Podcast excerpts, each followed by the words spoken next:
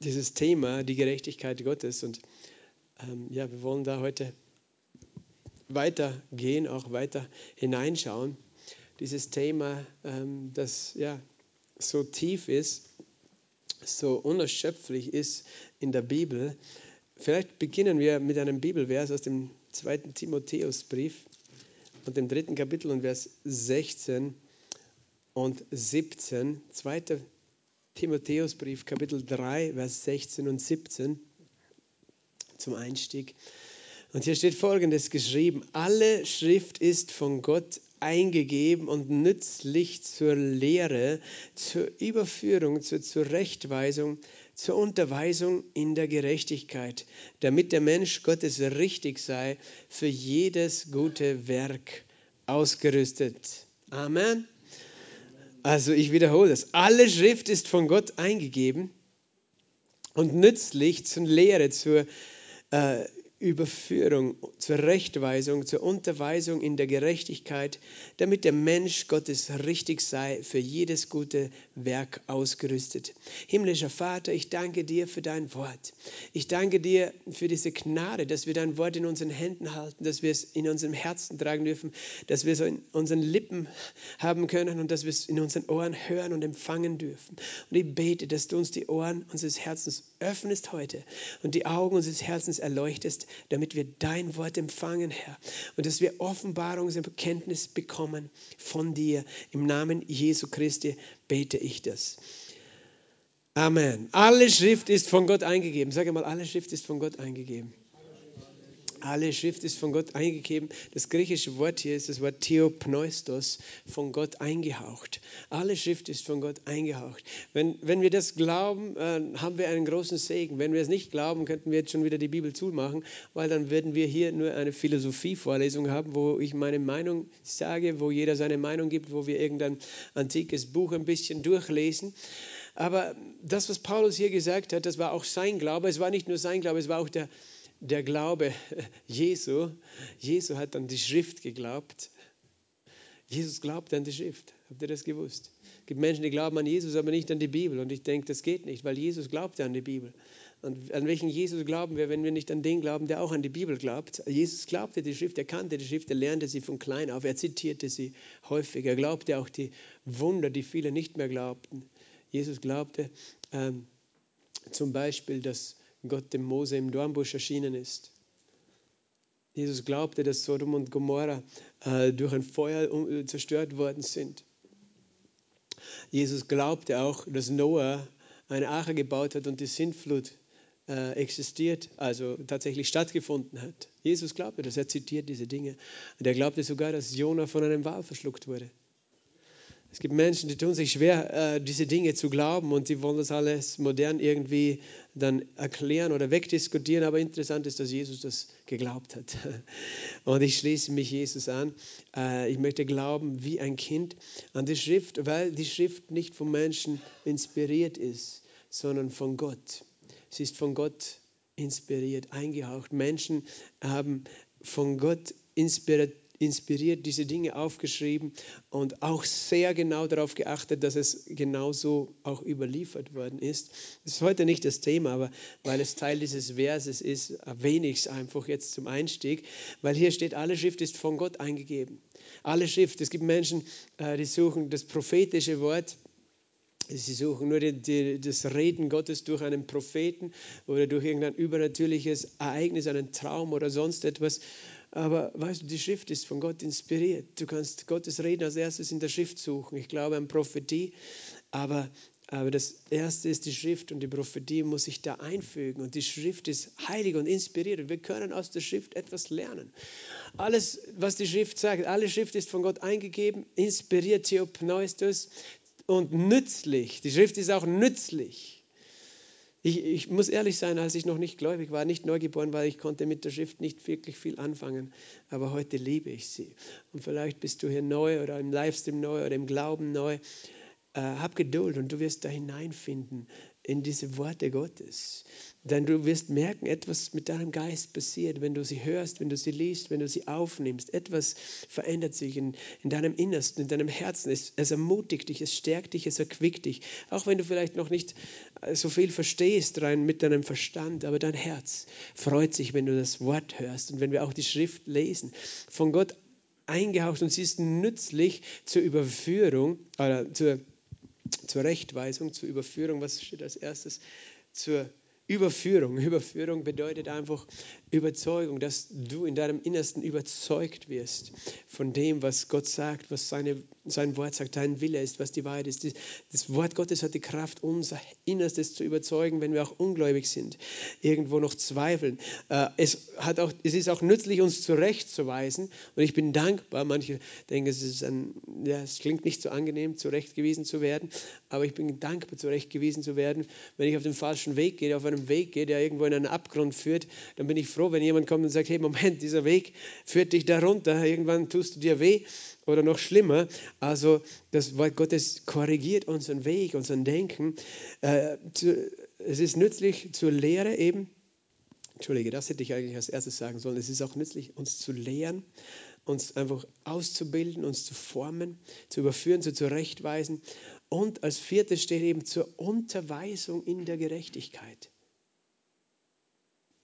zur Unterweisung in der Gerechtigkeit. Das heißt, alle Schrift, die ganze Bibel, und das ist interessant, auch Stefan Steinle hat es erwähnt am Wochenende, dass das ganze Wort Gottes lehrt uns über die Gerechtigkeit Gottes. Steht hier in diesem Vers. Das ganze Wort Gottes ist nützlich, uns zu unterweisen in dem, was die Gerechtigkeit Gottes ist, was sie bedeutet. Das ist ein zentrales Thema der, Schrift.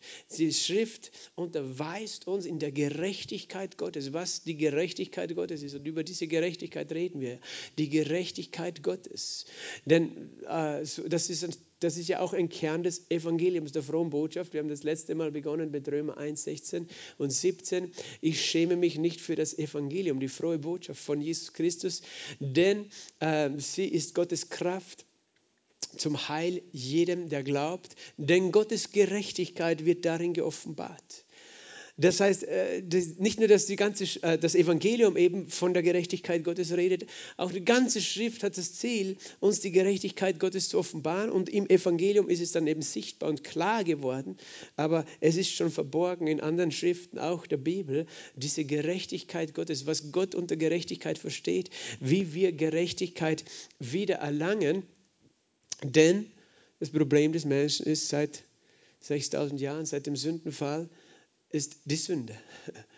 Weil die Sünde diese, äh, hat uns in Ungerechtigkeit geführt. Die Sünde ist Ungerechtigkeit, weil es nicht der Gerechtigkeit Gottes entspricht. Wenn du das tust, was richtig ist, dann äh, erfüllst du den Standard der Gerechtigkeit. Wenn du Gottes äh, Ordnung hältst, wenn du seine Ordnungen nicht hältst, dann ist es nicht richtig und du verlierst den Stand der Gerechtigkeit. Und es ist nicht nur eine, eine, eine Sache, die eine rechtliche Auswirkung hat, dass wir diese Position nicht mehr haben. Es ist nicht nur, dass wir die Beziehung verloren haben, diesen Kontakt mit unserem Vater im Himmel, sondern es hat uns den Tod gebracht. Der Lohn der Sünde ist der Tod weil wir uns Menschen selbst abgeschnitten haben von Gott und seiner Gerechtigkeit. Und umgekehrt bedeutet Wiedererlangung der Gerechtigkeit, Gerechtigkeit wieder zu empfangen, bedeutet Leben.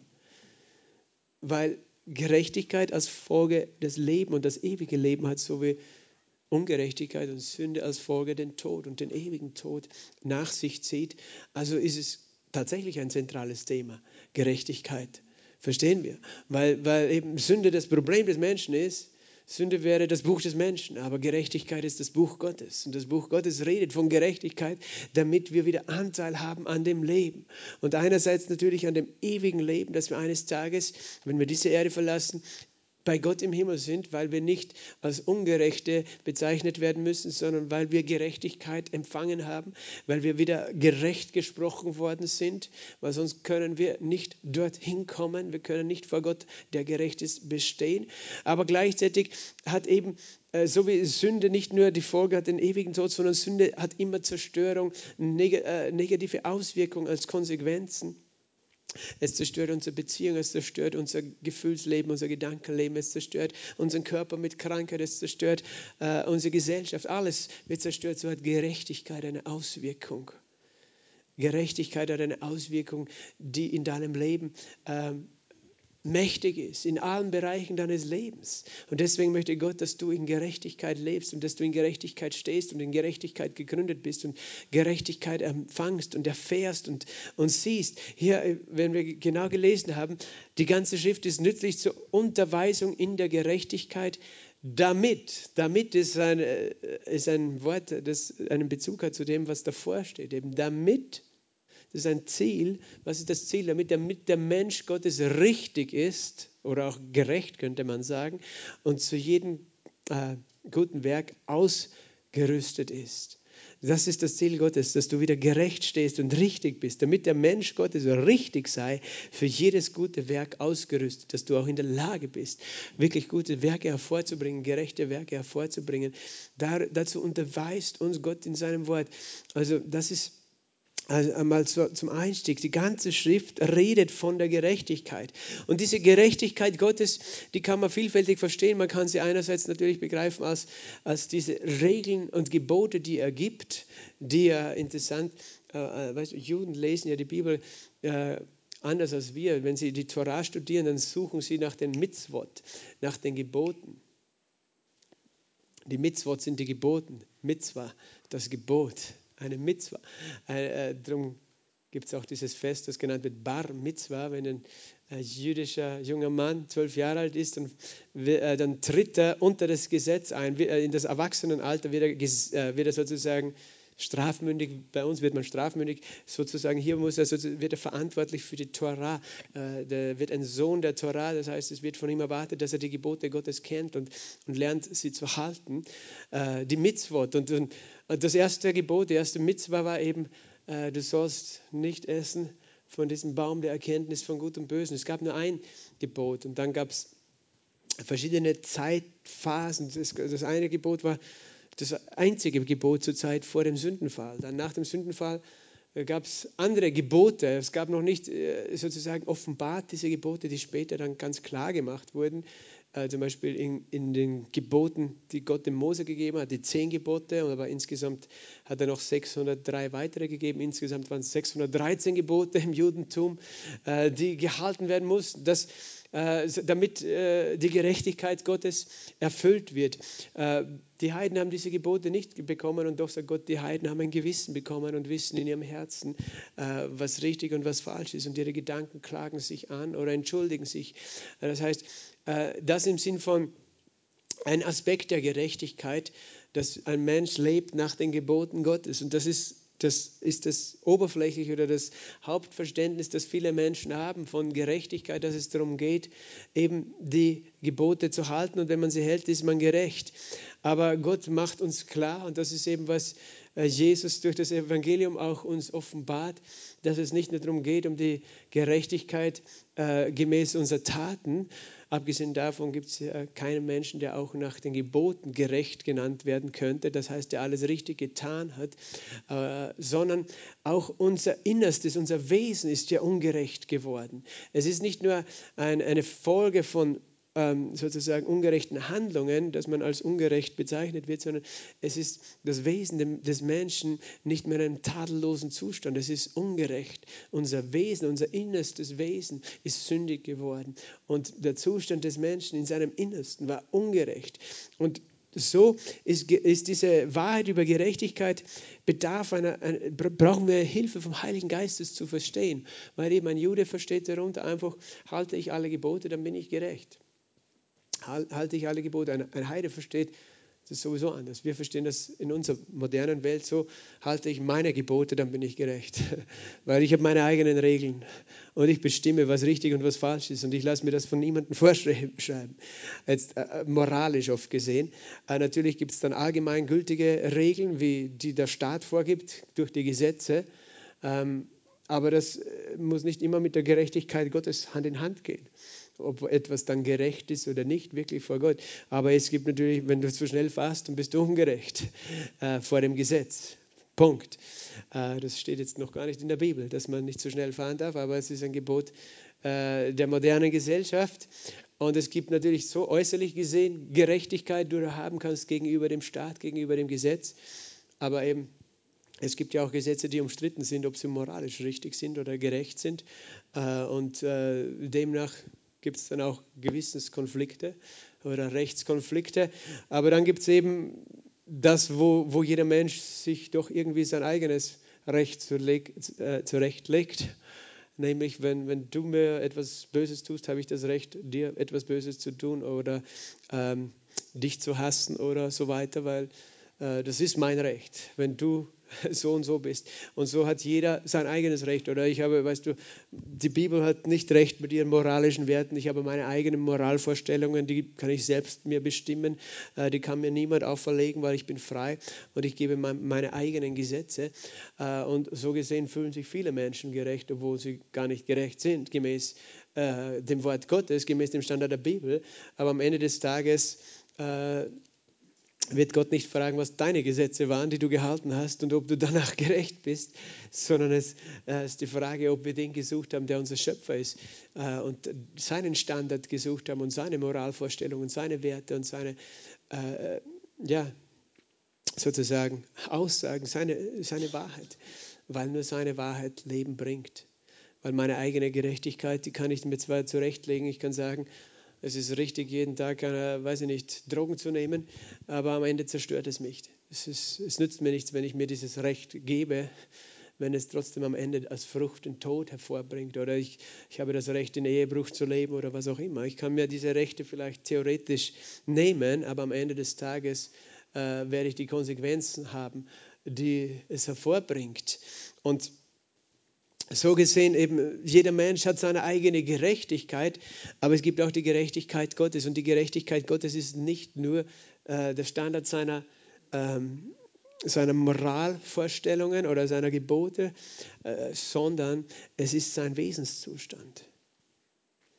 Es ist sein Wesenszustand, sein Charakter, sein, sein innerstes Wesen ist vollkommen gerecht. Das heißt, da ist nichts, was aus dem Gleichgewicht ist, da ist nichts Böses in ihm. Da ist alles richtig an ihm. Er ist vollkommen gerecht. Und äh, der Mensch war ursprünglich auch nicht nur nach seinen Taten gerecht, sondern nach seinem Wesen, weil er von Gott geschaffen war. Und da war in dem Menschen nicht etwas Ungerechtes. Das heißt auch nicht eine Tendenz, etwas Böses, etwas Falsches, etwas Ungerechtes zu tun. In, in Gott gibt es keine Tendenz, etwas Böses zu tun. Er tut nie etwas Böses. Gott ist Licht und in ihm ist keine Finsternis. Gott ist nicht Yin-Yang. Dieses Konzept ist nicht aus der Bibel. Das ist aus den uralten Mysterien, Religionen, äh, die sich äh, letztlich gegen Gott äh, gewandt haben oder von Gott abgewandt haben und eben ihren eigenen Philosophien gefolgt sind. Äh, und das war eben nicht von Gott inspiriert, sondern Gott ist vollkommen gerecht. In ihm ist nur Licht, keine Finsternis. In ihm ist nur Liebe. Und das ist sein Wesen, seine Gerechtigkeit. Und eben durch die Jahrtausende der Menschheitsgeschichte hat Gott versucht, uns Menschen zu offenbaren, was, was seine Gerechtigkeit ist. Und ich glaube, dass wir in einer ganz besonderen Zeit leben. Mit dem Evangelium, mit dem, was Jesus getan hat. Vor 2000 Jahren hat er etwas gezeigt. Wir haben schon gehört, im Evangelium, in der frommen Botschaft, Jesus Christus wurde Mensch, er starb für Sünde am Kreuz, er ist auferstanden. Jeder, der glaubt, wird gerettet. Darin wird die Gerechtigkeit Gottes geoffenbart. Amen. Das heißt, da kann der Mensch endlich verstehen, was meint Gott eigentlich damit, dass er gerecht ist, dass er uns Gerechtigkeit schenken möchte oder dass wir einfach Gerechtigkeit wieder haben können. Und das ist eine Offenbarung. Die Bibel ist ein Buch fortschreitender Offenbarung. Also Gott war immer dasselbe. Aber Menschen im alten Bund haben Gott noch nicht so sehen können wie du heute im neuen Bund. Wir haben eine äh, ist, die Bibel war ursprünglich geschrieben in Schriftrollen und eine Schriftrolle wurde ausgerollt. Das ist ein Buch, das du ausrollst und je weiter es ausrollst, desto mehr kannst du sehen von diesem Buch und äh, du bekommst eine Offenbarung, du kannst es lesen. Weißt du, und genauso ist es mit dem, diesem Buch. Am Anfang haben Menschen noch nicht alles verstanden und, und Gott hat sich offenbart durch die Geschichte und hat Menschen gelehrt und ist, hat mit Menschen gehandelt im Alten Bund, mit, mit Noah, mit Abraham, mit Mose, mit König David, mit Elia, mit den Propheten und so weiter, mit dem ganzen Volk Gottes. Er hat sich offenbart, Schritt für Schritt. Das nennt man eine fortschreitende Offenbarung. Und das kannst du dir vorstellen wie eine Bühne, wo ein Vorhang ist und der Vorhang geht langsam auf. Am Anfang siehst du nur ein bisschen, aber immer mehr, je weiter der Vorhang aufgeht. Aber mit dem Evangelium sozusagen, was ist da geschehen? Der Vorhang ist zerrissen, oder? Als Jesus auferstanden ist. Er hat wirklich den Vorhang weggezogen, eigentlich vor der Wahrheit, sodass wir seine Wahrheit als Gläubige erkennen können. Denn es braucht noch immer den Heiligen Geist, der uns die Augen öffnet, damit wir diese Wahrheit sehen können. Diese Wahrheit, wer er ist, wie gut er ist, was er gemacht hat, wie sehr er uns liebt. Aber obwohl eigentlich der Vorhang schon zerrissen ist, ist es trotzdem weitergegangen, dass auch in der, in der Geschichte der Kirche äh, es, es ein Prozess war der Offenbarung, weißt du? Paulus zum Beispiel, der Apostel, der hat eine Offenbarung vom Evangelium gehabt, die selbst Petrus, Johannes, Jakobus nicht hatten. Da waren, da waren die Apostel, die Jünger Jesu, die mit ihm dreieinhalb Jahre unterwegs waren, die zwar alles gesehen haben mit ihren natürlichen Augen, was er getan hat, was er gesagt hat, haben sie gehört. Sie haben es später aufgeschrieben. Und doch haben sie noch nicht so alles verstanden, was es alles bedeutet. Denn Jesus hat ja auch gesagt, vor seinem Tod, hat er gesagt, ich habe euch noch so vieles zu sagen, aber ihr könnt es noch gar nicht verstehen, weil der Heilige Geist noch nicht gekommen ist, der euch das offenbart, der, euch in die ganze Wahrheit führt. Und dann ist Jesus auferstanden und sie haben noch gar nicht verstanden, was das alles bedeutet. Er ist auferstanden, er gießt seinen Heiligen Geist aus zu Pfingsten, er sendet sie aus. Und dann kommt ein Paulus, der zuerst die Kirche verfolgt, aber dann begegnet ihm Jesus. Und dieser Paulus, der ein Schriftgelehrter war, der das ganze Alte Testament wirklich studiert hatte, der es fast auswendig kannte, der hat eine Offenbarung bekommen, wer dieser Jesus ist, den er eigentlich verfolgt hat, dass dieser Jesus der Sohn Gottes ist. Aber nicht nur das, sondern auch, was es für eine Auswirkung hat, dass er am Kreuz gestorben ist. Und Paulus hat dann hat, äh, diese Offenbarung weiter aufgerollt und hat gezeigt, wer wir in Christus sind, was wir in ihm empfangen haben, durch ihn empfangen haben, was wir durch ihn vermögen. Petrus hat über diesen Paulus gesagt, viele seiner Briefe und Schriften sind schwer zu verstehen und die Unwissenden und Unkundigen verdrehen diese Schriften zu ihrem eigenen Verderben. Sie verdrehen diese Wahrheiten, nehmen sie aus dem Zusammenhang und machen daraus eine Irrlehre, ihre eigene Meinung. Aber was es bedeutet, ist, Paulus hat etwas bekommen, eine Offenbarung. Und, und letztlich am Anfang der, der Kirchengeschichte, äh, viele Menschen haben das noch nicht so verstehen können, weil, weißt du, die Briefe Paulus, die waren ganz am Anfang nur im kleinen Kreis im Umlauf. Das hat gedauert, bis, bis die im ganzen römischen Reich verbreitet waren, bis die in jeder Gemeinde gelesen waren. Die ersten Christen, weißt du, die hatten nicht dieses Buch so in der Hand wie du heute. Die konnten nicht einfach so wie du jedes Mal die Bibelauflagen nachschauen. Die lebten von dem, was ihnen zuerst die Apostel und dann die anderen Prediger erzählt haben. Die meisten konnten ja nicht einmal lesen und, und, und, und waren auch nicht reich genug, zum Beispiel jetzt nur die Schriften des Alten Testaments zu besitzen und dann noch zu verstehen, weil das waren ja jüdische Schriften, die waren ja in der Regel in Hebräisch. Es gab wohl schon auch griechische Übersetzungen, aber äh, verstehst du, die, die konnten nicht einfach da reingehen. Das heißt, die, die, die Frühkirche hat auch die haben noch nicht so einfach Zugang gehabt zu dieser ganzen Wahrheit, obwohl Paulus schon diese Wahrheit geoffenbart hat. Und das war ein Problem der ersten äh, drei, vier Jahrhunderte schon, dass es ganz viele äh, äh, auch Irrlehrer und Sekten gegeben hat, damals in dieser Zeit und diese Wahrheiten äh, umkämpft. Und viele haben sogar Briefe im Namen von Paulus geschrieben, äh, um, um, um irgendwie dann bekannt zu werden oder damit ihre Schriften gekauft und gelesen werden. Aber das waren gar nicht die Schriften von Paulus. Darum gibt es ja auch ganz unzählige äh, gefälschte Schriften oder apokryphe Schriften, wo eben Verfasser im Namen von Petrus oder sonst wem irgendetwas geschrieben haben. Es gibt ja heute noch Leute, die auf Esoterik stehen, die dann irgendwelche geheimen Evangelien lesen von Thomas und Philippus und Petrus und sonst was, die allerdings nicht von denen stammen, sondern die denen nur in den Mund gelegt worden sind, aber eigentlich zerstörerische, satanische, äh, dämonische, sage ich mal, Philosophien und Lehren enthalten, die die Menschen wegbringen vom Glauben an Jesus, aber nicht hinbringen zur Wahrheit. Äh, es gibt da eben ganz viel. Aber eben, Gott sei Dank, wir haben heute dieses Buch in der Hand. Und durch die Jahrhunderte der Kirchengeschichte ist eben teilweise am Anfang Offenbarung von Paulus auch verloren gegangen, weil tatsächlich teilweise es gab nur kleine Gruppen von bibelgläubigen Christen, die die Bibel so geehrt und konserviert und bewahrt haben. Ähm, aber auf der anderen Seite hat Gott auch wieder neu diese Wahrheiten ins Licht gerückt, so wie eben zur Zeit Luthers der eben eine Offenbarung hatte über diese Wahrheit, aus Glauben gerecht, aus Glauben allein, durch Gnade, der die Offenbarung hatte, die Schrift. Nur die Schrift bringt mir das Heil und die Wahrheit und nicht äh, irgendeine Lehre, die die Menschen erfunden haben. Äh, das heißt, Gott hat wieder, auf, äh, wieder enthüllt, was teilweise verschüttet war, was der Teufel versucht hat zuzuschütten durch die Jahrhunderte und, und es sind Dinge wieder ans Licht gekommen, die eigentlich in der Urkirche schon offenbart waren, aber doch noch nicht so gefestigt waren, teilweise im ganzen Leib Christi. Und wir leben heute in, einer, in einer ganz besonderen Zeit. Es ist ein Vorrecht. Wir sind das wir, wir, leben in einer Zeit, wo du überall die Bibel haben kannst, auf deinem Handy, auf deinem äh, Tablet, auf, äh, im Fernsehprogramm und, und, in, und lesen kannst du es in allen möglichen Übersetzungen. Du kannst es ganz einfach kaufen in unseren Ländern, weißt du, es gibt Länder, wo sogar Bibel-Apps verboten sind oder gar nicht zugänglich sind über das Internet. Ähm, äh, und so weiter. Aber wir in unserem westlichen Kulturkreis, wir haben einen Zugang zu dieser Schrift. Und, und äh, eben in den letzten 150, 200 Jahren eigentlich, das Wort Gottes hat sich ja überall ausgebreitet und Offenbarung ist gekommen, zurückgekommen, eins nach dem anderen und die Kirche ist wieder stark geworden. Zum Beispiel eben vor 120 Jahren die Offenbarung über die Taufe im Heiligen Geist, was es damit auf sich hat. Das ist nicht eine neue Entdeckung, die Pfingstler, aber es ist einfach eine, dass es wieder ans Licht gekommen ist für die Kirche und, und, und, und alle möglichen Wahrheiten, die Wahrheit über Heilung, die Wahrheit über...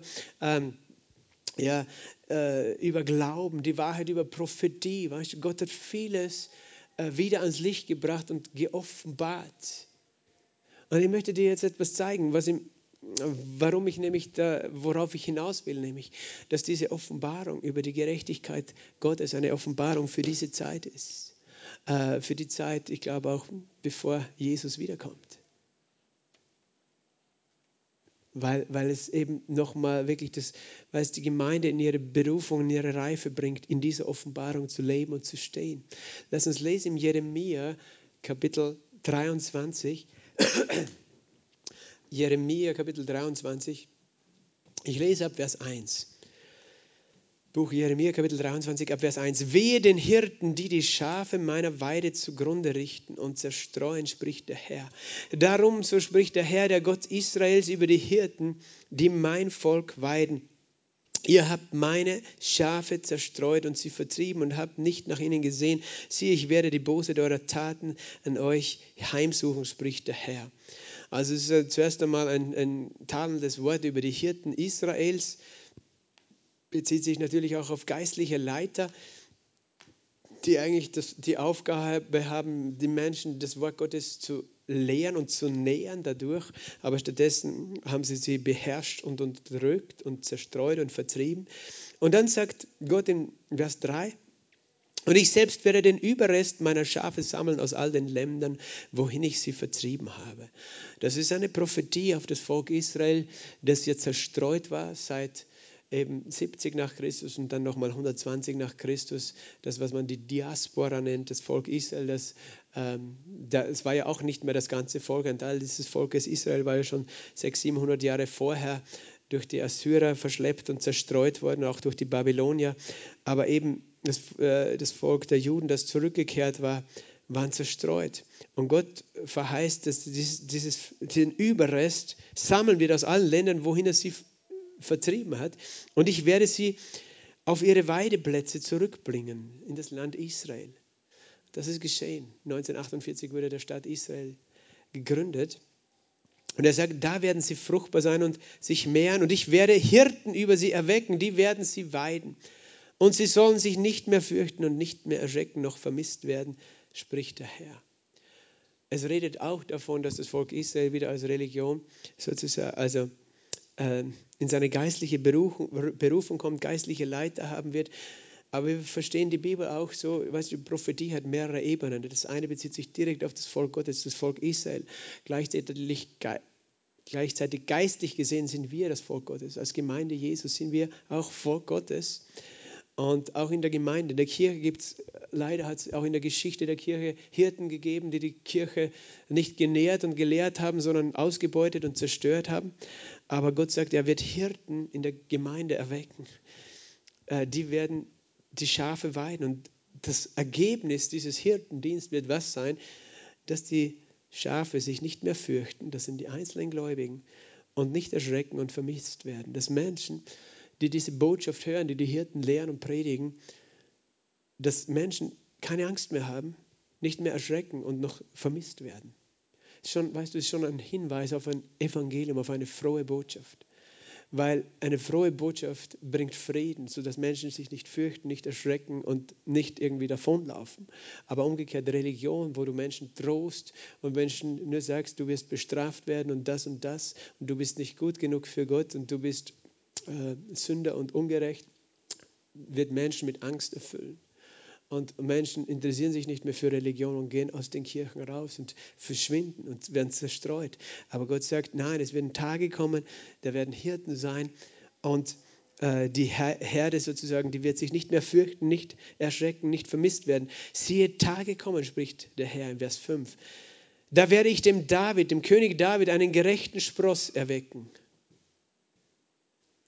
Wer ist das? Kennt ihr das Lied? Es ist ein Ross entsprungen aus einer Wurzelzart.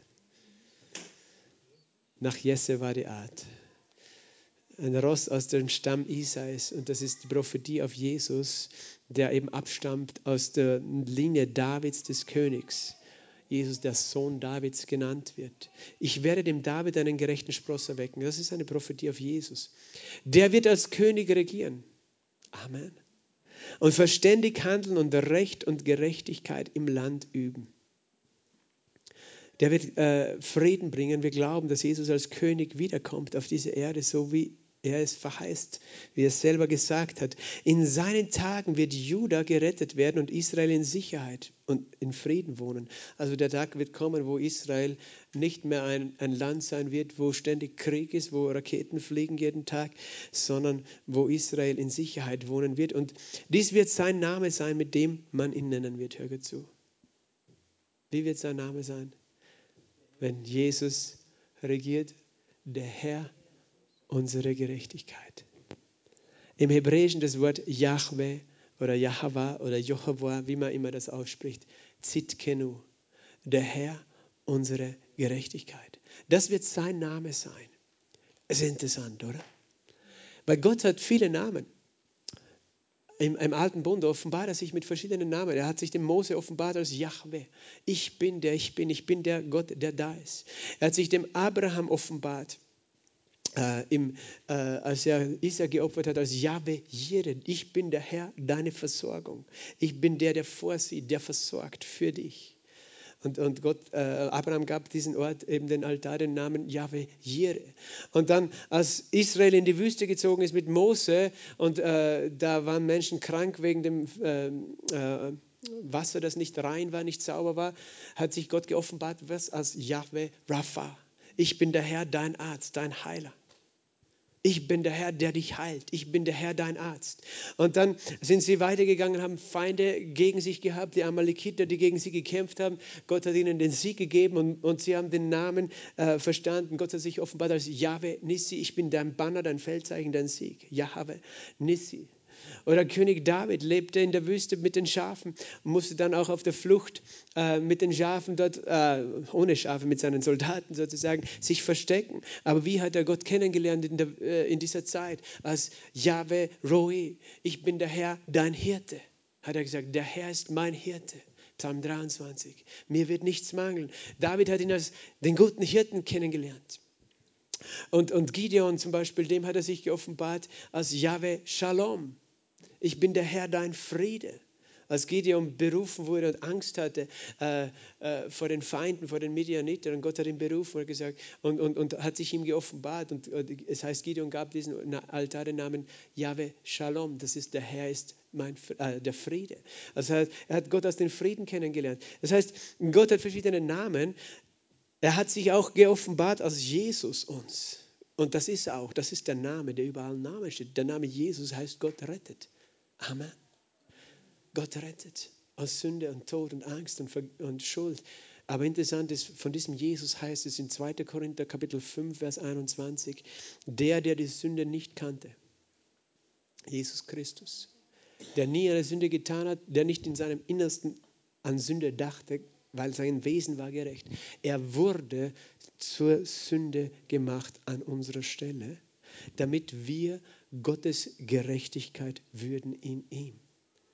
Und so gesehen trifft auf Jesus auch dieser Name zu, er ist unsere Gerechtigkeit. Weil wir sind Gottes Gerechtigkeit geworden durch ihn. Er ist unsere Gerechtigkeit. Oder 1. Korinther 1, Vers 30 oder 31, da steht, von Gott kommt es, dass wir in Christus Jesus sind, der uns geworden ist. Weisheit von Gott, Gerechtigkeit, Heiligkeit und Erlösung. Er ist mir geworden, Gerechtigkeit. Und interessant ist, dass diese Tage, von denen Jeremia hier prophezeit hat, wenn Jesus als der König regieren wird, in diesen Tagen wird das sein Name sein. Der Herr unsere Gerechtigkeit. Jahwe Zitkenu weil die Menschen dann etwas verstanden haben, nämlich genau diese Offenbarung. Verstehst du? Es hat scheinbar viele Jahre gebraucht, Jahrhunderte, Jahrtausende, bis wir, die Menschen, die Gläubigen, die Kinder Gottes, diese Wahrheit verstehen dürfen, dass Gott unsere Gerechtigkeit ist.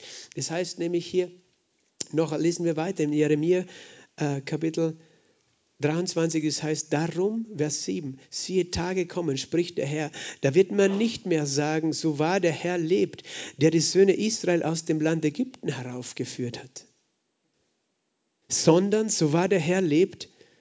Also das Erste, was, was Jeremia meint, weißt du, es gab eine Zeit, da kamen die, das Volk Israel raus aus Ägypten unter der Zeit Moses. So war der Herr lebt, der das Volk aus Ägypten herausgeführt hat.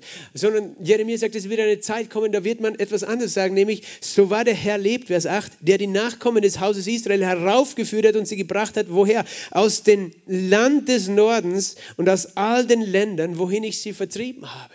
Und er redet von welcher Zeit? Von der Zeit, wo das Volk Israel, das zerstreut war auf der ganzen Erde, wieder gesammelt wird von allen Ländern angefangen mit dem Land des Nordens und sie zurückbringt in ihr Land, nach Israel. Weißt du, dass die ersten Siedler, die Israel wieder besiedelt haben, vor circa 140 Jahren, 1880 herum, ähm, als in, in Russland die Pogrome begonnen haben gegen, gegen die Juden, da gab es Judenverfolgung schon 1880 herum.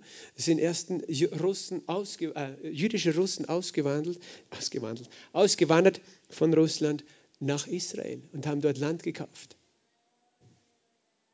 Das, äh, das war die Folge von der Judenverfolgung, die damals auch schon war, aus verschiedenen Gründen, auf die ich jetzt nicht eingehen möchte. Und ähm, die haben das Land zuerst besiedelt aus dem Norden. Es sind dann auch aus anderen Ländern gekommen. Und interessant ist auch, dass als 1989 die Berliner Mauer gefallen ist und da ist eine Vorhang gefallen ist, dass dann ganz eine große Auswanderungswelle begonnen hat, zuerst aus dem Norden von Russland und auch Ukraine nach, nach Israel. Eine direkte Linie von Jerusalem nach Norden kommst du nach Moskau. Interessant, oder? Und, und äh, russische Juden und israelische Juden, also ukrainische, aber speziell auch russische Juden, ganz viele zurückgekommen sind. Das heißt, es redet eigentlich diese Prophetie von Jeremia, Kapitel 23, von der Zeit, in der wir leben. Es redet einerseits von der Zeit, wenn Jesus als König wiederkommen wird. Dann wird das sein Name sein, wenn du aufgepasst hast, der Herr unserer Gerechtigkeit. Aber es redet auch von der Zeit, wo das, ganze, wo das Land Israel wiederhergestellt wird. Und das hat schon begonnen vor eben über 140 Jahren. Vor 70 Jahren war dann die Staatengründung Israels, ähm, 1948 äh, also ist auch schon wieder 74 Jahre her, ähm, wo das Staat Israel äh, neu geboren wurde, was ja alles prophezeit ist in der Bibel. Und auch in, eben in dieser Zeit, und wir wissen, dass Jesus, das Kommen Jesus mit dieser Zeit verknüpft ist, weil wenn das Volk Israel wiederhergestellt ist im Land, dann sagt er eben, wenn der, wenn, die, wenn der Feigenbaum, wenn die Zweige weich sind vom Feigenbaum, dann wisst ihr, dass das dass sein Kommen nahe ist, das Ende nahe ist. Und der Feigenbaum ist Israel. Wenn der wieder austreibt, wenn der wieder gepflanzt ist, wenn der wieder Frucht bringt und diese Nation äh, ist wieder stark geworden. Interessant, in dieser Zeit, weißt du, wird das die Offenbarung sein, der Herr unserer Gerechtigkeit. Halleluja. Und das war jetzt eigentlich nur die Einleitung, aber das nächste Mal mache ich weiter. Aber weißt du, das bedeutet was?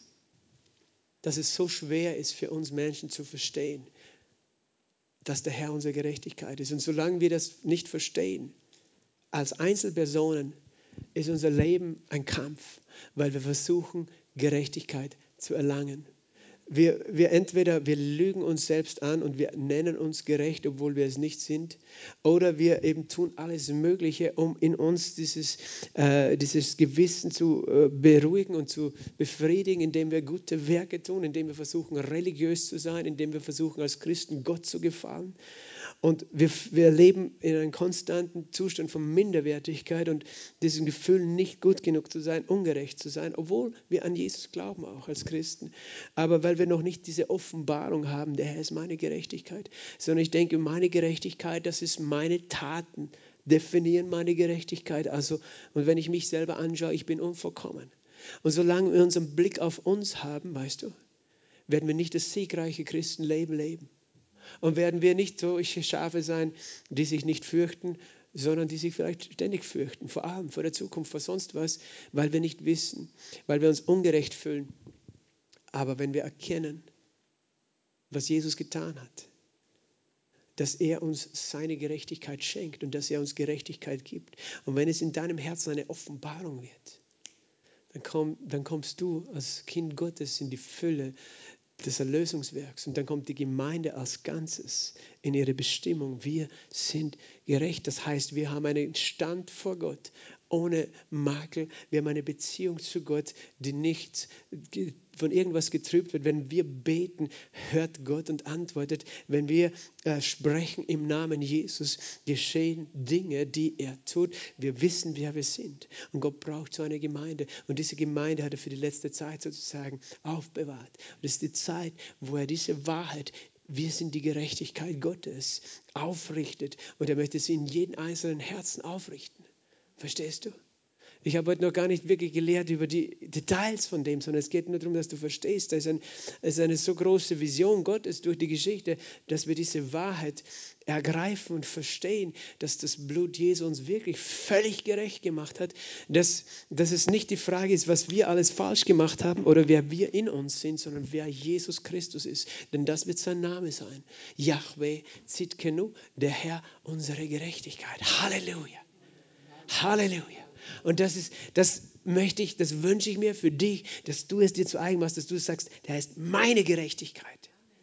Nicht irgendetwas anderes. Und seine Gerechtigkeit wird nie vergehen. Und seine Gerechtigkeit verändert sich nicht, auch wenn meine Gedanken, meine Gefühle, meine Handlungen, alles Mögliche variabel sind. Aber er bleibt immer dasselbe.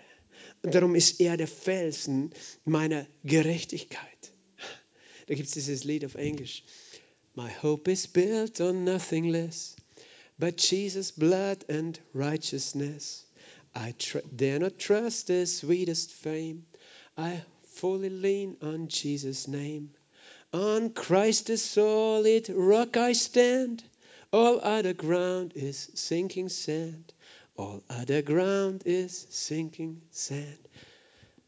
Er sagt, meine Hoffnung steht auf nichts anderes als dem Blut Christi und seiner Gerechtigkeit. Und ich vertraue nicht auf Ruhm oder irgendetwas, sondern nur auf den Namen Jesus, auf Christus allein ist meine Hoffnung. An Christus solid rock, auf Christus dem festen Felsen stehe ich. Alles andere ist Sand. Und wenn du stehst auf diese Wahrheit, weißt du, dann stehst du wirklich. Dann wird nichts, nichts dich jemals umschmeißen weil du gewurzelt bist, gegründet bist, gefestigt bist in der Gerechtigkeit Gottes, die Jesus Christus als Person selbst ist, weil er selbst ist der Felsen. Amen. Vater im Himmel, ich danke dir. Ich danke dir für Jesus Christus und ich danke dir, Herr, für diese wunderbare Wahrheit. Jesus Christus. Halleluja. Unsere Gerechtigkeit. Halleluja. Du bist unsere Gerechtigkeit und wir wollen es wirklich empfangen und glauben, Herr. Du hast gesagt, diese Offenbarung gehört uns. Du, Herr, bist unsere Gerechtigkeit. Herr, du hast von der Zeit gesprochen, in der wir heute leben. Und du möchtest, dass dein Volk, deine Kinder feststehen in dieser Wahrheit, dass sie fest gegründet sind in Gerechtigkeit. Denn du sagst, steht einer fest in Gerechtigkeit, gereicht es zum Leben. Herr, ich bete, Herr, dass meine Brüder und Schwestern, Herr, Wurzeln bekommen bekommen in der Gerechtigkeit Gottes.